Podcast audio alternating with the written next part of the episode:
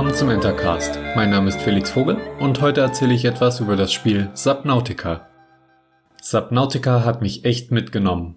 Es ist zwar schon eine Weile her, seitdem ich diesen Unterwasser-Survival-Hit nächtelang gespielt habe, aber die Emotionen und Erfahrungen haben überdauert.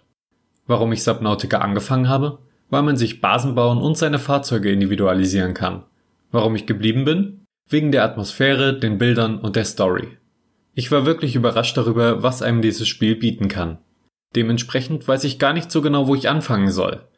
Vielleicht am besten mit dem generellen Setting. Ihr seid Passagier auf einem gigantischen Raumschiff, doch als dieses plötzlich über einem Planeten abstürzt, da findet ihr euch in einer Rettungskapsel wieder, welche schon bald auf dem Wasser aufschlägt und ab diesem Moment seid ihr auf euch gestellt. Am besten schnell das Feuer in der Kapsel löschen und dann erstmal oben aus der Luke steigen. Ihr blickt auf die flammenden Überreste des abgestürzten Raumkreuzers und seht ansonsten nur Wasser, soweit das Auge reicht. Die Kommunikationseinrichtung an Bord eurer Rettungskapsel ist kaputt, doch zum Glück könnt ihr sie reparieren. Eine nette KI ist von nun an euer ständiger Begleiter, der euch Informationen über das Überleben gibt. Das ist charmant und trägt zur allgemeinen Stimmung bei. Es erinnert euch daran, dass ihr allein seid, aber überleben könntet, so schlecht die Chancen auch stehen mögen. Ihr verfolgt nun also zwei Ziele überleben und von diesem Planeten gerettet werden. Um die ersten Ressourcen zu sammeln und eure Umgebung wagemutig zu erkunden, springt ihr also in das Wasser und es eröffnet sich die wahre Tiefe von Subnautica. Die wunderschöne und doch gelegentlich beklemmende Unterwasserwelt. Doch bevor ich zu viel verrate, erstmal zu den Grundmechaniken des Spiels. Die beziehen sich, wie in Survival Games üblich, auf das Überleben. Ihr sammelt Ressourcen, erkundet die Umgebung, wobei ihr stets auf Nahrung, Wasser und Sauerstoff angewiesen seid und versucht lebendigen Gefahren aus dem Weg zu gehen, denn eure einzige wirkliche Waffe ist ein kleines Messer, das ihr allerdings auch zunächst herstellen müsst.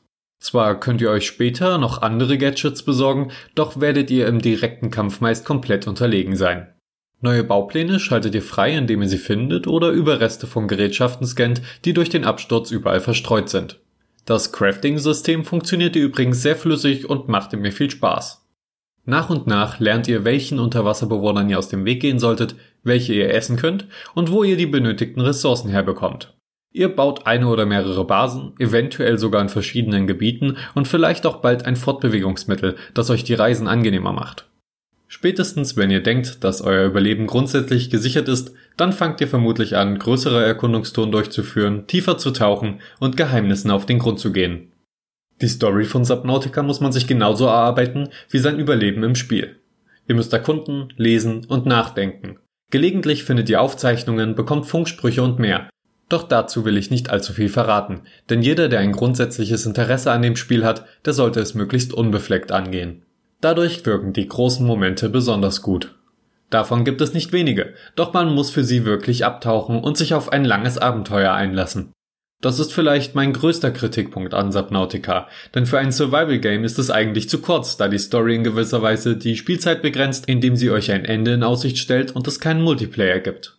Zum anderen ist das Ganze für ein knackiges Story Game viel zu lang. Somit ist es schwer, das Spiel jemandem zu empfehlen, der nur auf Story oder nur auf Survival Lust hat. Ich gehörte zu der Fraktion, die die Story links liegen lassen wollte, doch inzwischen kann ich sagen, dass sich die Reise in die vielen sehr unterschiedlichen, visuell und akustisch beeindruckenden Gebiete gelohnt hat. Inzwischen wünschte ich fast, dass ich nochmal unwissend an das Spiel herangehen könnte, erneut die Geheimnisse entdecken, Herausforderungen meistern und Fahrzeuge und Basen ausbauen könnte. Deshalb habe ich mich mit meinen Erzählungen zum späteren Verlauf der Geschichte zurückgehalten.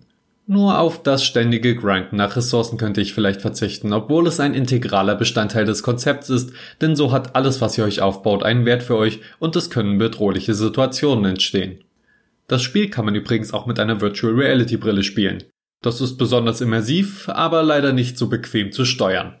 Meine ganz klare Empfehlung also, setzt euch Kopfhörer auf, nehmt euch ein ganzes Wochenende oder mehr Zeit, startet das Spiel nicht im Kreativ, sondern im klassischen Überleben-Modus, Lehnt euch zurück und fokussiert euch nur auf die Reise. Nehmt alles mit, denkt nach, forscht und erkundet. Überlebt diesen Planeten. Bis bald, euer Felix.